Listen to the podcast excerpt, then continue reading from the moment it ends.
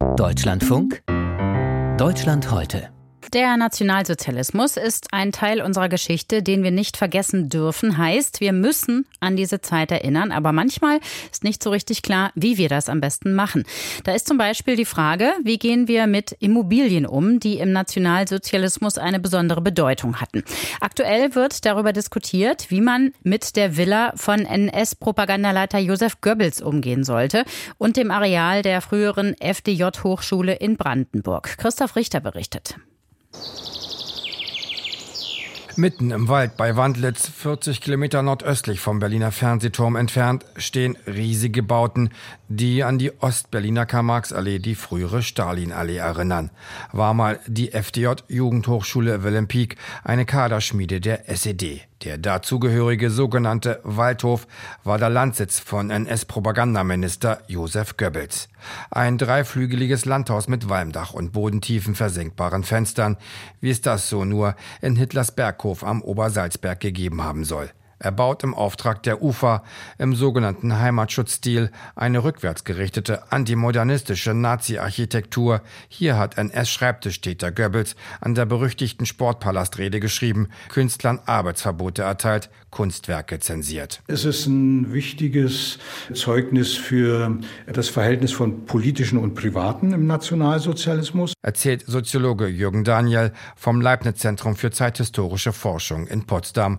Und er ist der Organisator einer Online-Ausstellung zur Geschichte des Areals am Bodensee. Das war ja der private Sommersitz von äh, Propagandaminister Josef Goebbels und gleichzeitig auch Schauplatz der Propagandageschichte des Dritten Reiches.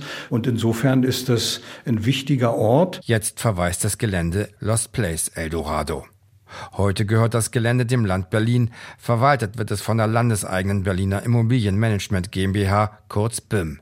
Für die Entwicklung vor Ort ist allerdings der Landkreis Barnim und die Gemeinde Wandlitz im Land Brandenburg zuständig. Jetzt gammelt das Gelände vor sich hin. Eine Nachnutzung gibt es bislang nicht, weshalb Abrissgerüchte kursieren, die frühere Goebbelsvilla und ehemalige FDJ-Hochschule bald nicht mehr geben könnte. Für Brandenburgs Landeskonservator Thomas Drachenberg überhaupt nicht nachvollziehbar. Wir haben von den Planungsideen erfahren und sind relativ schockiert über den Gedanken. Wir haben das diskutiert im Landesdenkmalbeirat in Brandenburg und da hat sich für die Erhaltung ausgesprochen. Ebenso sieht es der Berliner Landesdenkmalbeirat. Bei der BIM, der Berliner Immobilienmanagement GmbH, heißt es auf Nachfrage, Konkrete Pläne gibt es aktuell nicht. Nichtsdestotrotz kommt das Thema Abriss immer wieder zur Sprache, wenn wir keine Lösung für das Areal finden. Übersetzt heißt das, wird kein Nutzer für das Gelände gefunden, kommt die Abrissbirne.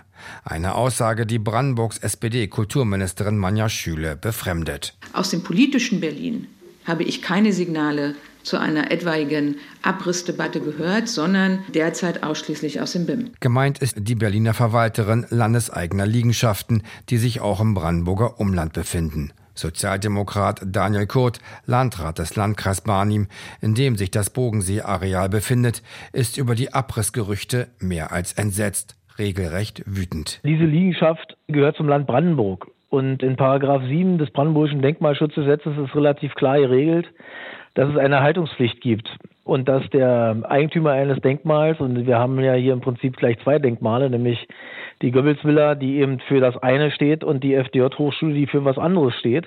Aber diese beiden Zeitzeugnisse sind erhaltenswürdig und erhaltenspflichtig. Und deshalb kann ich nur sagen, es geht mir ein bisschen äh, gegen Strich, dass da quasi im luftleeren Raum, man könnte auch sagen gesetzeswidrig, darüber nachgedacht wird, irgendetwas abzureißen. Auch Oliver Borchert von den Freien Wählern, Bürgermeister der Gemeinde Wandlitz, kann mit den Abrissgedankenspielereien überhaupt nichts anfangen und warnt vor der Vernichtung eines wichtigen Erinnerungsortes der Region.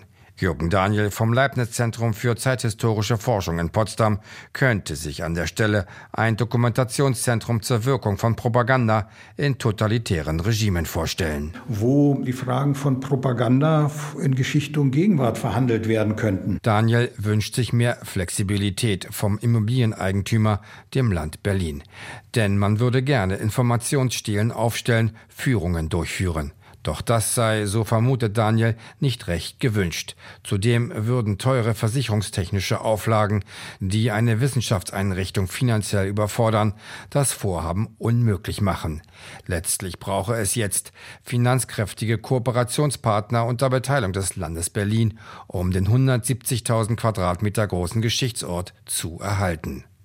Aber über einen Abriss des Areals dürfe nicht mal nachgedacht werden, wiederholt Daniel, es sei denn, man wolle die Aura eines Ortes, die NS- und DDR-Geschichte in Bogensee, dem Erdboden gleichmachen.